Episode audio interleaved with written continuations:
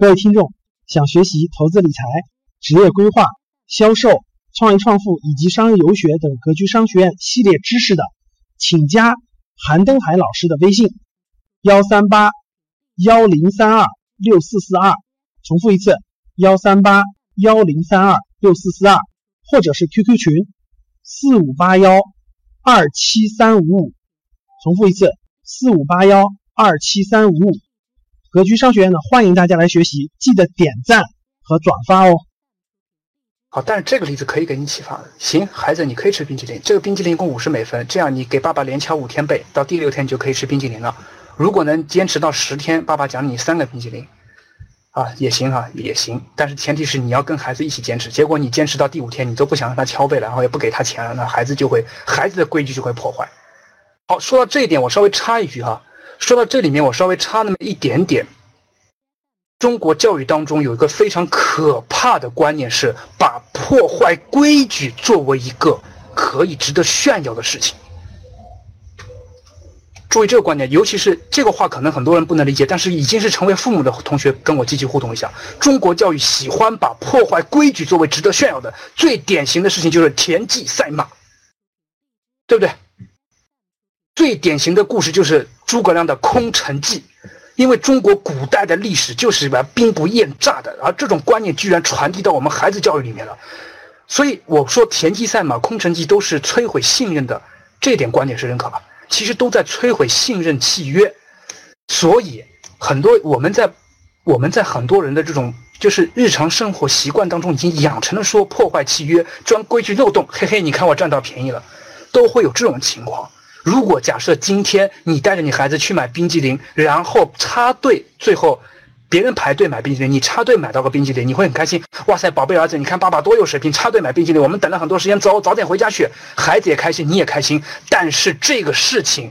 可可在孩子心中种下了一种说破坏规矩、插队、节省时间的这么一个种子，而这个种子长大之后，它可大可小，小没问题，这只是一个普通社会现象；大孩子有可能就变成养成说我喜欢钻漏洞。那如果说他钻一些正常的规矩漏洞还行，他万一如果钻一些其他不该钻的漏洞怎么办？对吧？所以这是我稍微扯开一点点的这个话题哈。所以，尽管你我说我的孩子比较小，但是通过我讲的这个谈吐，应该能感觉得到，其实我还是对孩子的研究还是花了点精力的。尽管我年龄也不大啊，说明我春爸还真是一个至少愿意动脑子的爸爸。我不，我不能说我是个特别尽责任爸爸，因为我我没有给孩子把屎把尿那种。好，接下来第三点，教孩子如何使用自己的积蓄。好，跟我互动一下哈，各位。跟我互动一下，各位，曾经你自己的积蓄是如何使用的？或者是你现在你现在孩子的积蓄，你想如何使用它？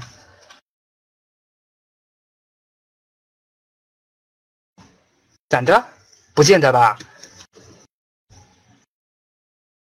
给买股票啊？哇塞，你肯定是格局的老学员，买基金被父啊，反正各种问题答案都有。各种问题答案都有哈，交学费了，被父母糟蹋完了是吧？这个自己买书了，买文具了，或者怎么样都行。但是请记住，各位，从现在我们公屏上打出的同学们这么多的答案当中，找出比较正向的，未来你用到自己孩子身上。切记一点，千万不要跟你自己孩子借钱。宝贝儿子，借爸爸一点钱吧，爸爸今天没钱抽烟了，给爸爸来二十块钱买包烟。爸爸，你看被妈妈管得好可怜，千万不要这样哈。千万不要不要这样，这会让孩子养成说我给我跟着爸爸一起干坏事的习惯，然后不给爸爸又不行等这种情况。你应该配合着孩子一起来，也不要用这种玩笑去逗孩子，孩子会当真的。一定要好好的孩子，孩子要想买新文具盒，还是要买书，还是怎么样？或者哪怕你带着孩子一起把这个钱捐给人家小朋友孤儿院，我觉得这笔意义都很大，对吧？很大哈。买保险、买基金可以，可以。但是这得循序渐进。如果你现在孩子太小，你给他买买保险，这对不起，对不起各位，这是你在给你买保险，或者是给你的孩子买保险，他不是在让孩子自己去使用他的储蓄，啊，这话不过分啊。你可以给你孩子买保险，你可以给你孩子买基金，但是我相信五岁以下的孩子应该是不太懂什么叫保险和基金的，所以你也不差他那么一点零花钱，你应该让他去自己用他那么一部分的小钱，未来等他大了，自然会让他有这种保险基金的理念在。这我这个意思，其实我表达的比较准确哈。当然，你完全可以给他有有一部分基金给他未来去买。好，接下来教孩子去分享，这就是我刚刚引申到一个。把这笔钱分成几个作用。如果他比较每年压岁钱，爷爷奶奶，因为现在都是四加二加二模型，四加二加二或者四加二加一模型嘛，一般目前还是四加二加一模型，就是四个老人、两个大人和一个孩子。那么他孩子的压岁钱会比较多，孩子压岁钱会比较多。然后呢，把它分成几份，一份是用来自己可以吃冰激凌的，一份可以用来买书交学费的，哪怕他再小。哪怕学费是一千块钱，他只能交十块钱，那也叫做学费钱。你给他交剩下的九千九百九十九啊，不九百九十块也也算对吧？还有一部分是用来专门去帮助别的小朋友的。这个东西呢，说实话哈，这个东西在中国家庭里面是很少很少的。但是这个的确就是花旗国的一个特点。花旗国有多少我没考察过，但至少我认为这个观念现在被我们很多人接受了。至少我接受这个观念，我接受。给孩子的一部分零花钱，最后一定要腾出一点点钱，是用来去捐款、捐助、帮助别的小朋友的。一定有这部分钱，从小让他知道说要做这个捐款、做慈善。告诉我为什么？格局的很多老学员告诉我为什么？为什么一定要做捐款和慈善？为什么一定要做捐款慈善？在理财的同时，一定要有这种捐款慈善的心态，跟理财心态同时起步。你们说的都很好，因为这样孩子的格局会被放大，孩子的心会被放大，他反而能走得更远。这里面就是推荐赵老师很欣赏的一本书啊，我发现赵老师把这本书做到极致了，非常欣赏的一本书，《资本精神》。甘兆山说积累人脉，呃，不至于，孩子太小了，还不至于说到积累人脉这个程度，只是让他发现哦，原来我把这笔钱帮助别的小朋友，让我很开心。让他去那《资本精神》这本书是赵老师推荐的，卢德之写的，他是中国一个非常知名的慈慈善家。呃，书里面几个书里面的观点，真人怎么样，我也没有没有深入了解，但书里面几个观点写的非常好。必须要拼命挣钱，拼命省钱，然后再拼命把钱花到有价值的地方，这就是他的一种资本精神。所以，其实第四点，教孩子乐于分享、体验捐款和助人为乐，实际上花旗国已居然已经有了从小这个理念，而这个理念实际上在中国是很少有的。好，然后第五点，学会精打细算，不浪费钱。这个我相信很多家庭都会有啊，很多家庭都会有。然后第六点，通过正当的手法去获得一些收入，用金钱来作为奖励孩子养成良好的习惯。第六、第七点我们合在一起讲。女儿，这次考到一百分，爸爸给你买新牛仔裤啊，买条新裙子，这就是用金钱作为奖励，让孩子养成某个目的。但是注意，这个目的必须是良好行为，不要认为它是一个。刚刚说好好读书，然后我我我给你买奖励，这是能够让他努力学习，但是千万不要让孩子以为说我只要好好学习了，我就有奖励。很多中国，我我是八零后，很多人说刚刚问我年龄，我可以告诉大家我是八五年的，跟我的很多同学就养成了说我只要好好读书，未来就一定可以出人头地这么一种非常片面的，不能说错误，但是片面的观念。所以教孩子一些正当的手法去养成一些好习惯，简单的来说就是做做家务，简单来说甚至，哎，各位有家长的，各不，各位有孩子的家长，有孩子的家长，有多少人家里是有这种家务委员会的？家务委员会，而这个家务委员会的会长是你家的孩子，家务委员会。家务委员会的会长是你家的孩子。今天是爸爸打扫马桶，妈妈打扫厨房，我来打扫阳台。后天呢是爷爷打扫客厅。整个家务委员会里面放一千块钱，只要做到了，每个人都会拿十块钱；没做到罚十块钱进去。钱由孩子来管，孩子成为一个小小管家。目的，这实际上这招不是我原创的，这招是现在很多家庭里面都会用的。我我以后也想照搬。但我觉得这招真的挺好的：一，解决你们家庭的这种家务家务分配问题；二，让孩子从小居然做管家；三，他在管钱。的确如此，试试看，试试看。如果说钱不感兴趣，那就用别的事情，用别的事情来刺激一下，试试看。总有孩子有兴趣的一些地方，有兴趣一些地方。如果说孩子只对吃、看电视、看动画片有兴趣，那就是你父母自己的责任了。这就是你父母自己的责任了啊！这个事情我认为现在比率很低，比率很低，就跟那个谁郑强说的，在中国不太可能有吧？对我认为比例很低，但是不是说我们这辈，因为我知道大部分都年轻人，比就算是陈秋润大哥，秋润大哥比我年龄大一点，但咱们也都是年轻人，还是可以去尝试着试试看的。总至少我们在座各位，无论已经是父母，还是说未来要做父母的，总不想我们以后的孩子走我们小时候走过的这些弯路吧？走过的这些弯路是不是？走过的很多，我我们我们也走过很多的正路和快速路，但我们也走过很多弯路，我们尽可能避免一些弯路，对吧？比如说，其实我经常告诫自己是，千万以后不要拿我的女儿跟别的孩子比较，攀比这个事情是我最讨厌的。攀比啊，你看别人家孩子，别人家孩子，所以今天实际上我取名字我也用了一个攀比的心态，别人家的孩子会理财，你家的孩子会不会，是吧？攀比这个事情是中国人中毒很深的一个一个地方啊。好，第八点，终于讲到第八点了啊。第八点，用自己的理财观念去影响自己的孩子。啊，所以像比如说陈秋润大哥是我们很老的 VIP，然后他也是我们的创业班跟着我们一起去韩国游学的。我相信他老爸自己的很多的行为能够非常影响到他自己的孩子，对吧？比如说像赵老师努力去工作，然后去讲课，然后去分享，我相信他的孩子会被影响。比如说我，我一天到晚吃喝玩吃喝吃喝玩乐，好逸懒做的，呃，好逸恶劳的，那我以后女儿也会这样一天到晚吃喝懒。吃喝懒做，反正爸爸也是这样的嘛，对吧？爸爸这样还能挣到钱，那我也可以这样啊，对吧？所以说回来，我认为所有的方法其实还不外乎父母本身的一个本身一个的那个那个引导啊，本身一个的引导。好，然后英国人，英国人就是日不落帝国，但说英国不会被屏蔽啊。不同阶段有不同阶段的理财方式，注意，这就是我刚刚说的有一点，英国人他在理念当中有这个一个理念。说年每个不同阶段对理财观念都有不同要求，让孩子学会理财、爱财，但不贪财。这就是中国教育在非常大的失败的里面。有多少人说爱财理财的？很多人，但有多少人说自己不贪财的？这个问题扪心自问。很多人一旦说爱财跟贪财，基本上就分不清了，对不对？所以说推荐《资本精神》这本书嘛。很多人爱财跟理财是分不清的啊，不，爱财跟贪财是分不清的。这就是因为我们从小教育啊。那你看这里面黑色字体打的很密密麻麻，课件回头会发给你们。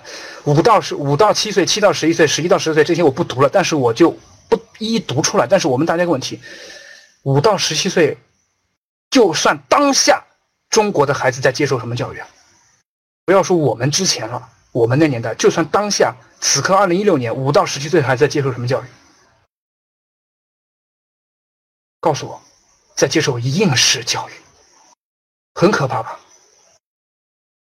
看动画片，对，有时间就看动画片，或者是不看动画片的，看各种情情爱爱的，是吧？我相信有一些聪明的父母会引导自己的投资孩子投资理财，但是更多的父母会说一句什么话：孩子，好好读书，考上好大学，剩下的事情交给老爸，对不对？五到十七岁应试教育，或者还有一种情况就是。曾经不是我亲身经历，但是我看到一篇文章，我觉得这个这样的情况我遇到过。打个车遇到个司机，老上海人，哎呀，跟跟他聊聊天，聊到说我现在很开心的，因为我家拆迁了一下，拆拆到七套房，拆到七套房。然后呢，我我儿子马上结婚了，我们那对方女儿跟我们邻居也是有七套房。他说以后我们孩子高枕无忧了。那我说你孩子现在在上学吗？他说。大专毕业，然后也就不读了。反正现在看看吧，有时候以后有什么做做就行。其实我是挺害怕的，各位。我承认他是一夜暴富了，但是中国人说的“穷不过三代，富不过三代”，说的就是这样的人。这样的文章很多很多，这样的观点很多很多。现在最近因为上海出现好几个帝王，所以曾经有个非常极端的一个例子，叫做清复旦一本，复旦大学一本很了不起吗？清华、北大、复旦、交大、浙大等等啊，很了不起吧？在中国算很了不起了。复旦大学一本不如青浦十一本，什么意思呢？青浦是上海一个区，十一本意思就是他家拆迁一共有十一，弄上十一套拆迁房，有十一本房产证。所以呢，复旦一本不如青浦十一本。我说这观点绝对错误。复旦一本，他未来的孩子绝对有可能是哈佛一本，而拆二代的孩子有可能也能买进哈佛一本。但实际上，有可能到美国只是吃喝玩乐、开跑车、泡妞而已。穷不过三代，富不过三代，说的就是这样的人。所以，五到十七岁，我们扪心自问一下：我们当时自己受到什么教育？我们现在的孩子受到什么教育？及未来我们的孩子，比如说陈秋润大哥的孩子，我的孩子，未来到他五到十七岁这个阶段，我想让他接受什么教育？至少我黄生的观点是我绝对不可能让他完全是充满了应试教育，对吧？至少我是让他，哎，还问一个问题，至少我是愿意，如果说他十六十七岁那时候说已经谈恋爱了，我会非常开心的，不像十六十七岁，如果我谈恋爱了，我父母会非常紧张的。这就是不同年代的教育观念不同的变化啊。好，这是日不落帝国的一个想法。接下来我们看看东瀛东瀛的一个观念，但东瀛的观念有一点落后了。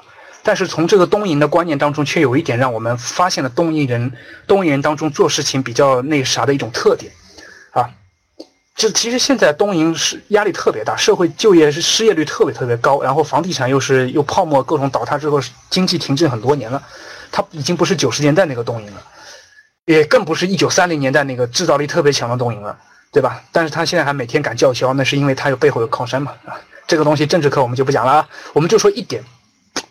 一定要求孩子做每个月零用的收支情况的账本。各位，现在每天还记账的家长给我一个数据。现在每天记账的大人，就是你本人记账的，打个数字三，我看看。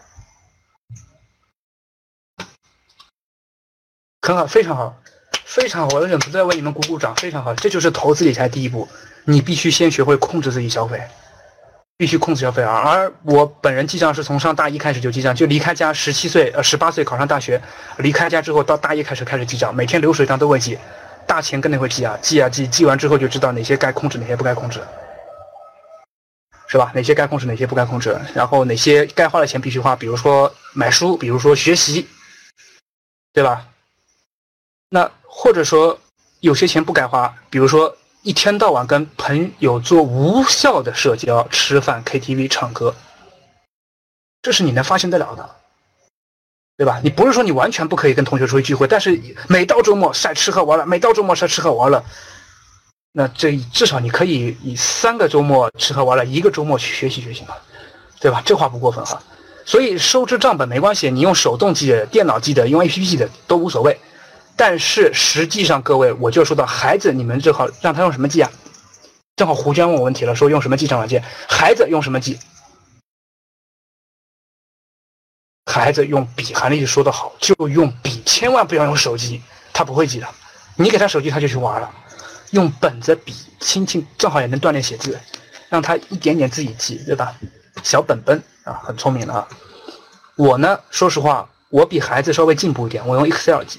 我不用记账软件，我用 Excel 自己手动记，管的还挺好的，管的还挺好的。好，这是东瀛的一个观念。从很多观念我们不提，就提一个本身记账的情况。但实际上说是说这么东瀛经验，实际上我认为这也不是东瀛出来的经验。我相信全世界各很多国家的很多就成熟一点、受过教育的家庭都会有这种观念啊。所以就当是我分享了一点内容。好，接下来接下来一点时间，我要重点讲八个方法，就是前面花旗国说的。说他的投资理财的八法当中，你剥离出了八个有趣的方法。我们把这八个方法，其中有一点点方法，我们可以立刻去照搬照用，试试看哈。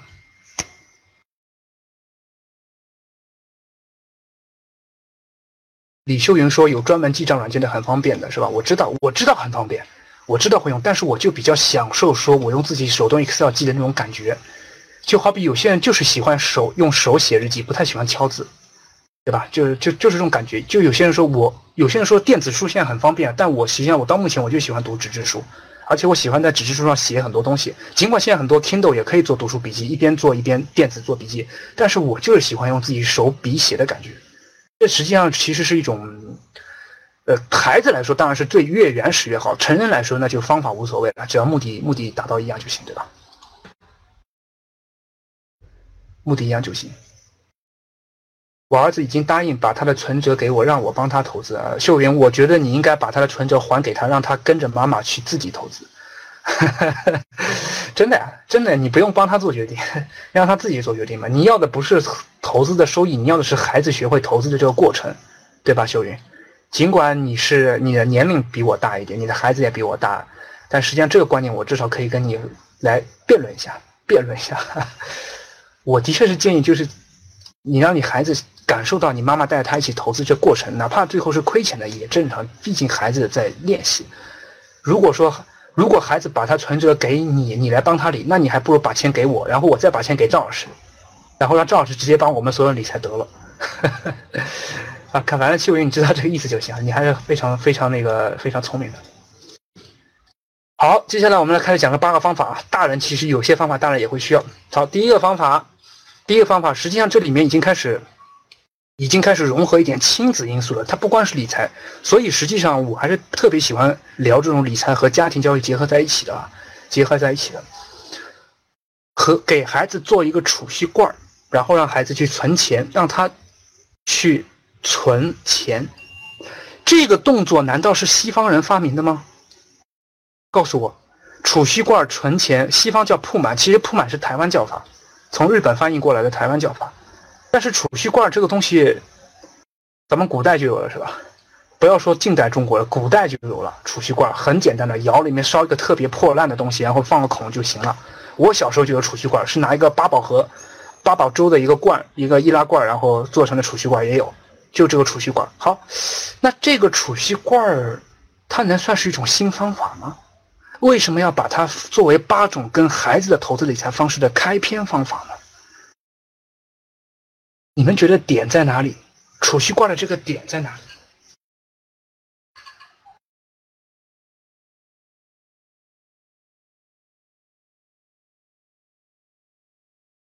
不是，不是，不是，都不是，都不是。你们目前都没有一个达到。